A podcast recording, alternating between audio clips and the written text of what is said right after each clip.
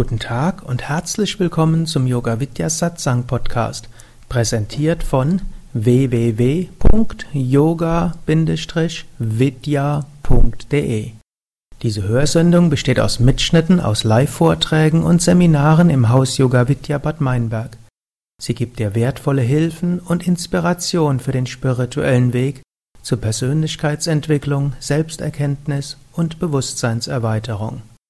Mehr Informationen und Links zu dieser Sendung, wie auch unseren Yoga Vidya Übungspodcast und Mantra Podcast findest du unter www.podcast.yoga-vidya.de. Und damit sind wir auch schon bei dem ersten, also bei dem fünften dieser Begriffe nämlich um diese Wirklichkeit zu erfahren, im Kleinen und letztlich auch im Großen, wo es dann letztlich die Befreiung ist, wo wir tatsächlich dann diese eine höhere Wirklichkeit immer wahrnehmen, gibt es drei Dinge, die das, dafür dienen diese drei letzten Worte. Abhyasa heißt, wir können etwas dafür tun.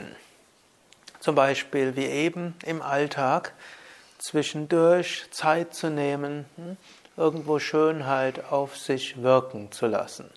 Hm, das möchte ich euch als eine wichtige Übung auf den Weg geben, dass ihr das wirklich zwischendurch macht. Der Mensch hat die großartige Fähigkeit zu grübeln und nachzudenken und ich bin jetzt nicht jemand, der sagen würde, wir müssen in jedem Moment immer nur achtsam sein im Hier und Jetzt. Ich gehe davon aus, es gibt gute Gründe, weshalb wir grübeln können, nachdenken können, planen können. Da werden wir auch nachher nochmal drauf zu sprechen kommen. Und das hat alles so seinen Sinn.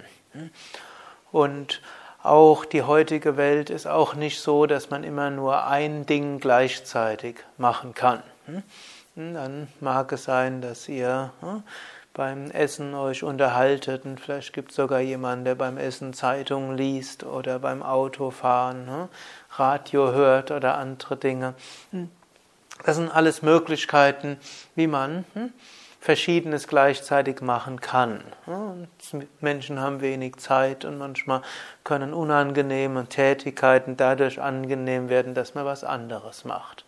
Aber eben meine Empfehlung wäre, auch so alle, spätestens alle paar Stunden mindestens sich eine Minute zu nehmen, um so im Hier und Jetzt zu sein und Schönheit zu genießen. Entweder im Äußeren, es geht auch einfach durch bewussten Atem, es geht auch einfach, indem man den Moment erfährt, ohne etwas Konkretes erreichen zu wollen.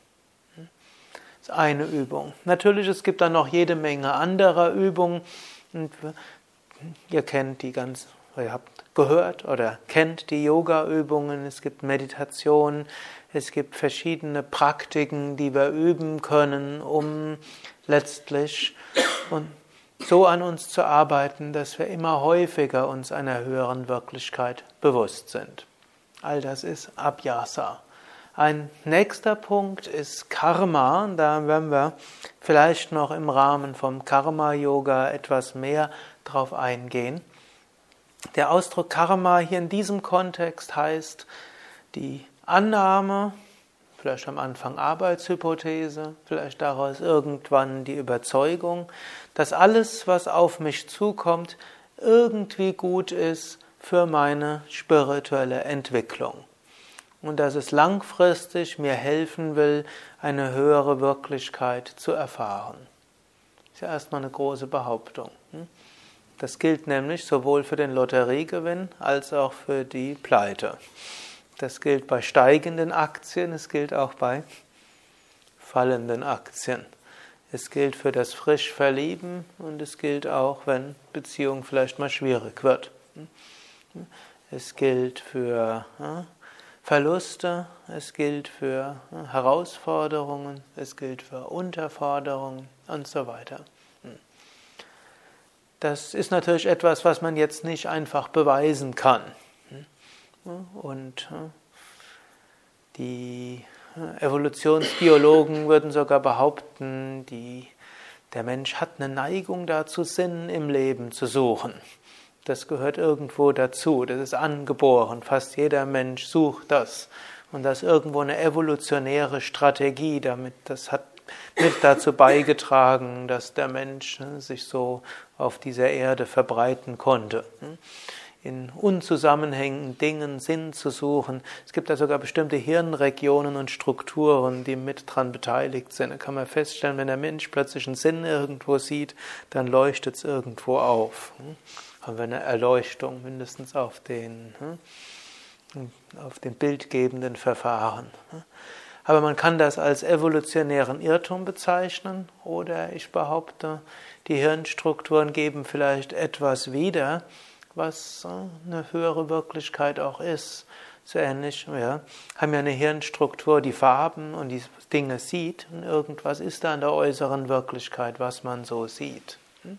Und so gibt es tatsächlich Hirnstrukturen, die uns Sinn sehen lassen wollen. Wir können es in beschränktem Maße sehen oder wir können auch damit als Arbeitshypothese von ausgehen. Wir sagen, was auch immer auch geschieht, irgendwo ist es dazu da, dass es in meiner Entwicklung hilfreich ist. Wir müssen allerdings, vor allem, ich will euch vor einem warnen, nämlich immer gleich verstehen zu wollen, wofür es gut ist. Hm? Das ist dann nämlich oft ein Unterfangen, das nicht weiterhilft. Warum geschieht mir das? Wobei der westliche Mensch, oft auch nicht nur der westliche, wenn er fragt, warum geschieht mir das, dann denkt, das Warum ist so mehr gefragt, was habe ich falsch gemacht? Ich war doch so ein guter Mensch. Warum passiert das ausgerechnet mir?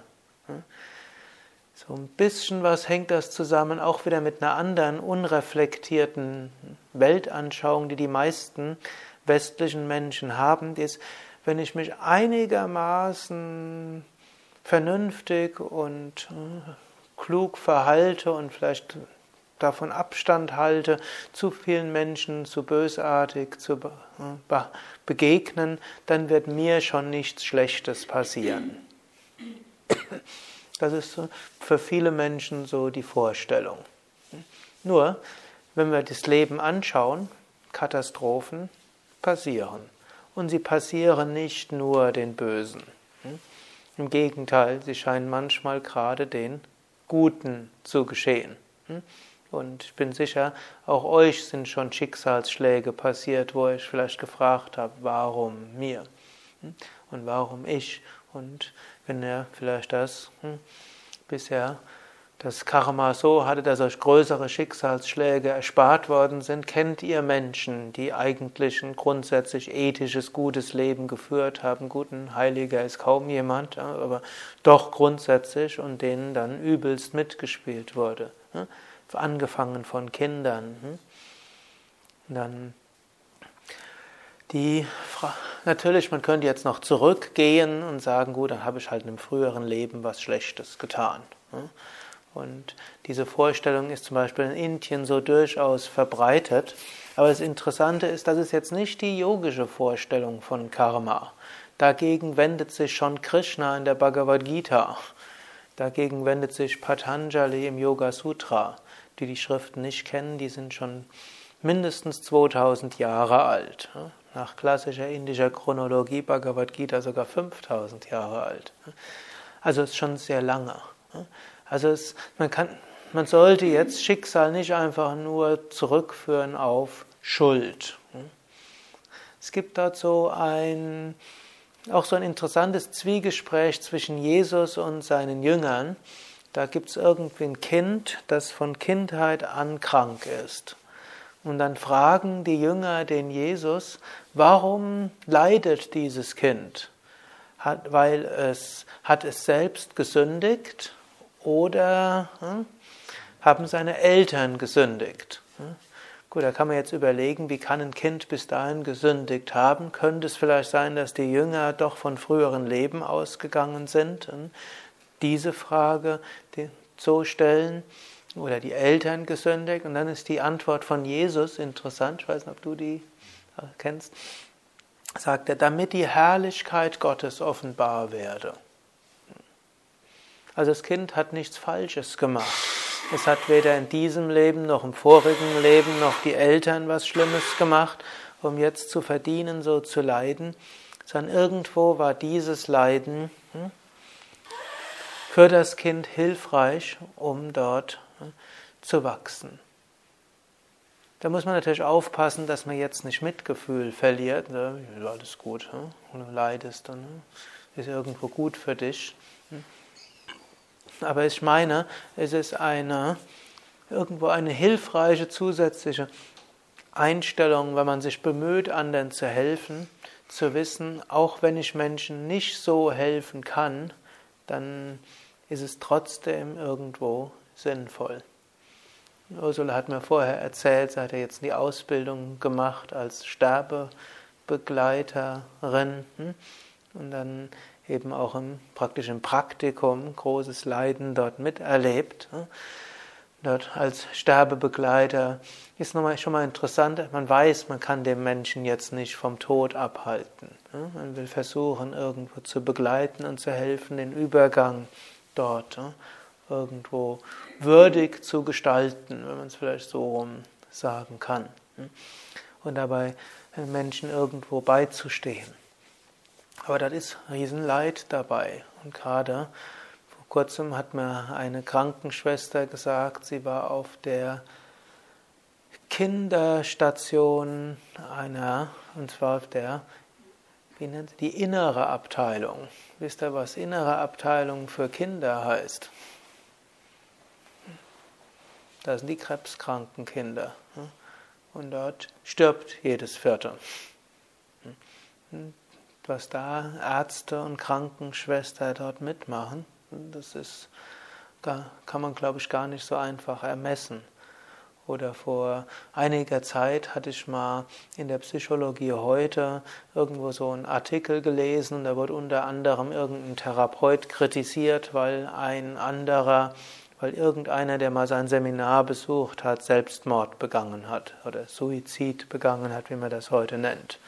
Und dann kam nachher so ein Leserbrief und er hat gesagt, er wüsste jetzt über diese Therapieform nichts, aber er würde keinen niedergelassenen Psychotherapeuten kennen, bei dem nicht schon ein Klient Selbstmord begangen hätte. Ich auch, da bin ich zusammengezuckt, als ich das dort gelesen hatte. Auch damit muss man als Psychotherapeut umgehen. Man hat jemanden in Behandlung und der macht, der begeht Suizid. Wir haben, wir kommen in Kontakt mit Leiden und trotzdem steht diese Behauptung da. Und diese Behauptung heißt eben auch, dass der Sinn des Lebens nicht nur ist, glücklich zu sein. Und Sinn des Lebens heißt nicht nur, hm, ein normales Leben zu führen. Irgendwo hm, Gestern habe ich einen Workshop in Unterhaching bei München gegeben und da war eine Mutter und die Mutter hat ein Kind gehabt mit Down-Syndrom und das Kind war auch dort. Und äh, jetzt zu sagen, ist das jetzt ein unwertes Leben, wie wir aus einer sehr unschönen Zeit mal gehört haben? Selbstverständlich nicht. Also wir haben in Bad Meinberg auch so ein Kind, das kommt regelmäßig und irgendwo hm, der erfährt Dinge, die wir nicht erfahren. Und er hat dort eine ganz andere Welterfahrung als wir. Und diese Welterfahrung, die er hat, ist eine sehr wichtige.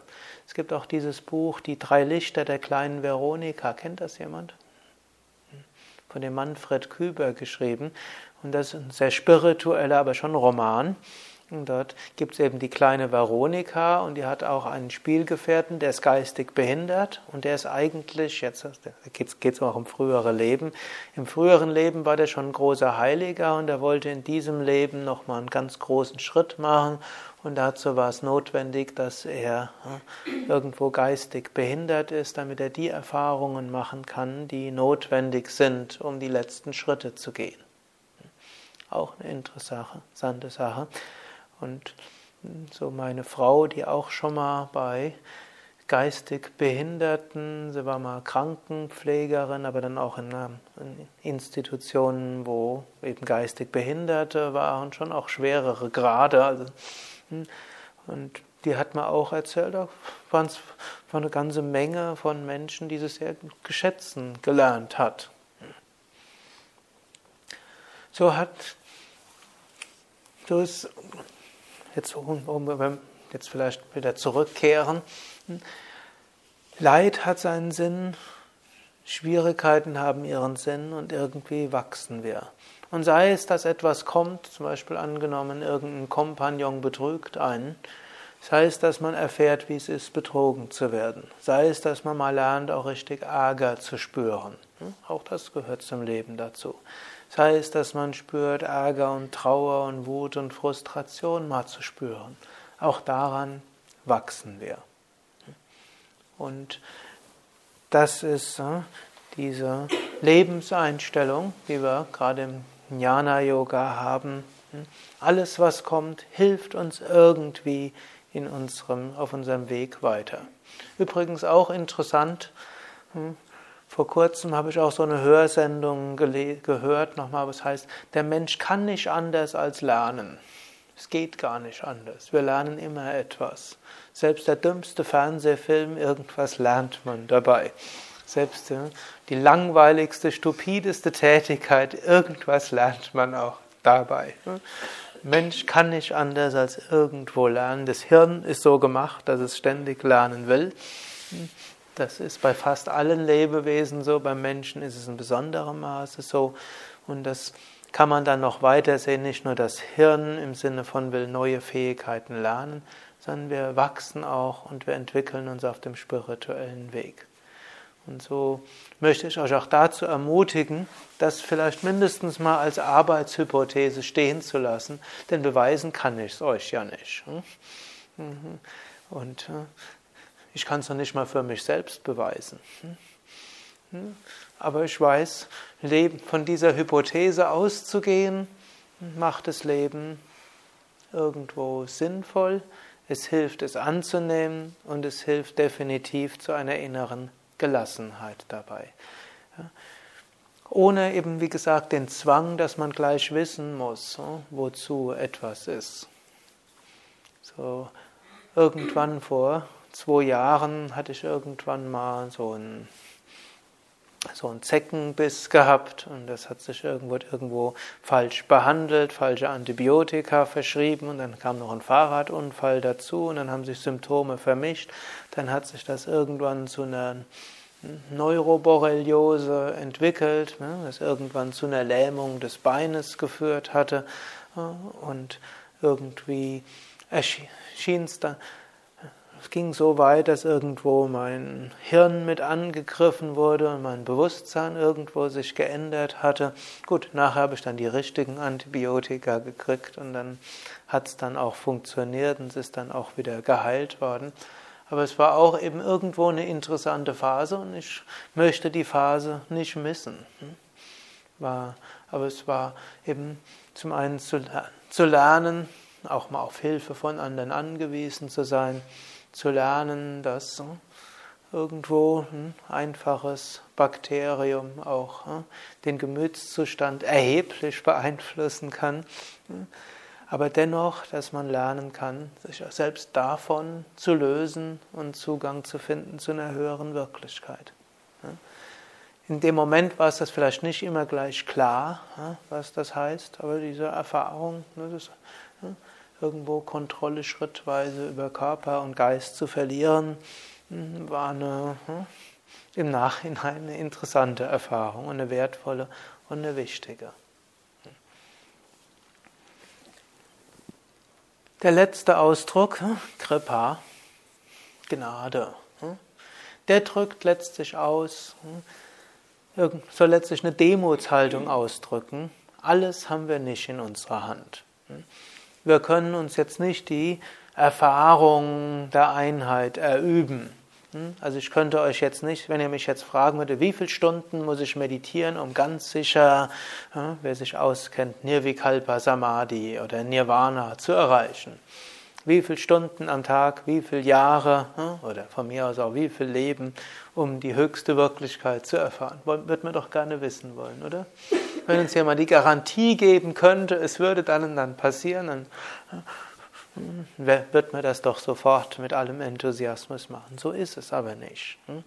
Wir können uns jetzt auch diese vorige Übung, manche von euch werden in dieser kurzen drei, vier Minuten vielleicht durchaus schöne Erfahrungen gemacht haben. Und vielleicht war auch jemand und hat gemeint, hm, was soll das? Oder hat vielleicht gedacht, ja, das habe ich schon mal gemacht, jetzt hoffe ich, dass es auch so ist. Und es war jetzt nicht so schön. Oder manche hatten jetzt eine besonders schöne Erfahrung.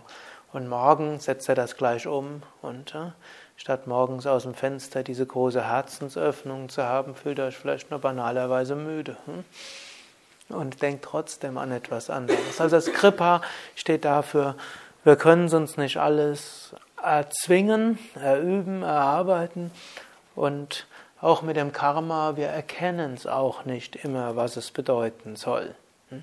Deshalb bleibt diese Demut und dann kann es plötzlich geschehen und es kann besonders tief sein, so wie manche von euch wissen, manche Yoga-Stunden dort hm? geht man raus wie auf Wolken und dann hat man diese Erfahrung von Einheit. Kommt man vielleicht vorher frustriert oder irgendwo müde geschafft oder sonst etwas in die Yogastunde und anschließend wie auf Wolken. Und ein andermal ist es nicht genau so. Das ist also dieses Element von Kripa, was dort dabei ist.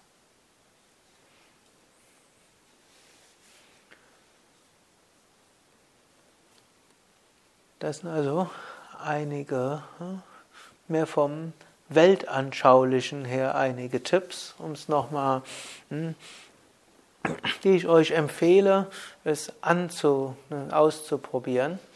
Eben das eine ist hm, Brahman im Sinne von höhere Wirklichkeit. Diese öfters mal mit der einen oder anderen Übung zu schauen, zu erfahren und öfters irgendwo hm, von, davon auszugehen, ja, es gibt's. Maya und Dukkha, Maya, zum einen bewusst zu sein, dass wir das jetzt momentan nicht so als Einheit und höhere Wirklichkeit sehen. Das liegt eben daran, dass wir irgendwo jetzt in der Täuschung dort gefangen sind. Aber es heißt auch etwas anderes, eben eine gewisse heitere Gelassenheit zu wissen, dass wir ein Weltbild haben, unsere Mitmenschen haben ihre Weltbilder und das hat so auch seine Faszination und nicht zu sehr glauben, ich allein weiß, was richtig ist und ich allein weiß, was zu machen ist und wehe andere machen es nicht. Hm? Ja, dann oft auch Konflikte, die man mit Kindern oder Eltern hat oder hm? wenn man eben denkt, so hat es zu sein. Hm? Dukkha, letztlich das Akzeptieren, solange wir in in Maya sind, gibt es Leiden, gehört irgendwo dazu. Wenn wir es hiermit verbinden, auch von Leiden lernen wir, wir wachsen daran. Hm? Und wir erwarten nicht, dass die Welt so beschaffen ist, dass alles nur schön ist. Hm? Gehört irgendwo dazu. Hm? Moksha. Es gibt diese Einheitserfahrungen, kleinere.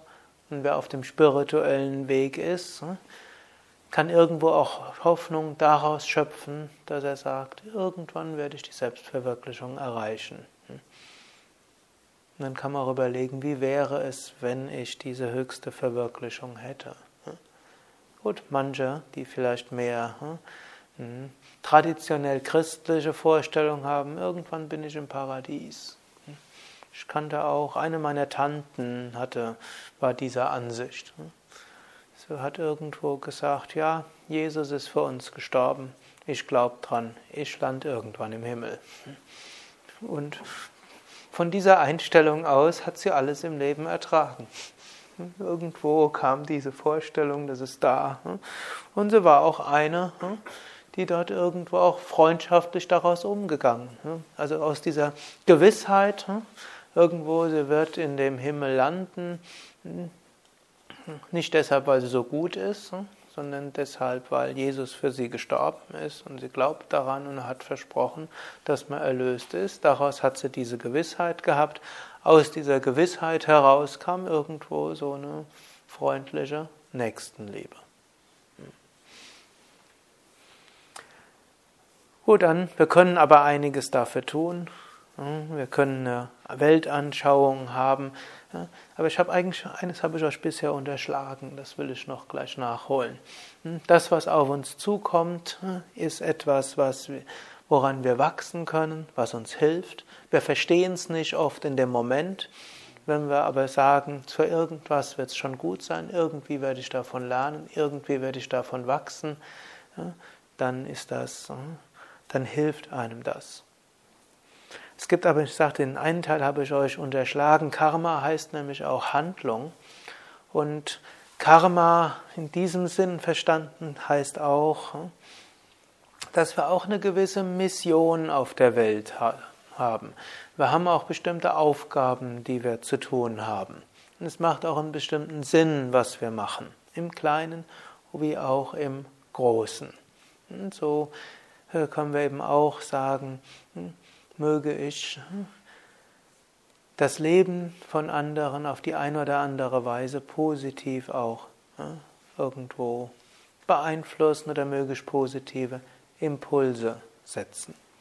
Und auch hier würde dann, gilt dann auch, wir können auch dort schauen, was kann ich dafür tun? Nicht, was könnte ich tun, wenn ich anders wäre, sondern was kann ich mit meinen Möglichkeiten tun? Und dann eben eine gewisse Demutshaltung, dass diese Erfahrungen kommen, wenn die Zeit reif ist. Und das drückt man eben als Kripa, als Gnade aus.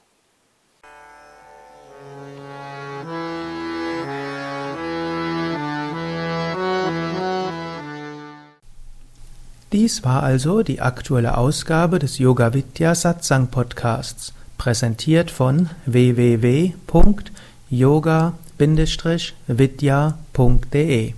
Das ist yoga-vidya.de. Mehr Informationen und Links zu dieser Sendung, wie auch unseren Yoga Vidya Übungspodcast und Mantra Podcast findest du unter www.podcast.de yoga-vidya.de. Podcast schreibt sich P-O-D-C-A-S-T. yoga-vidya.de. Mehr Informationen für den Weg von Yoga und Meditation erhältst du unter unserer Website. Da findest du auch das Seminarprogramm der Yoga Vidya Seminarhäuser im Westerwald und im Teutoburger Wald Bad Meinberg das Kursprogramm der 50 Yoga-Vidya-Zentren und die Adressen von über 1200 Yogalehrern.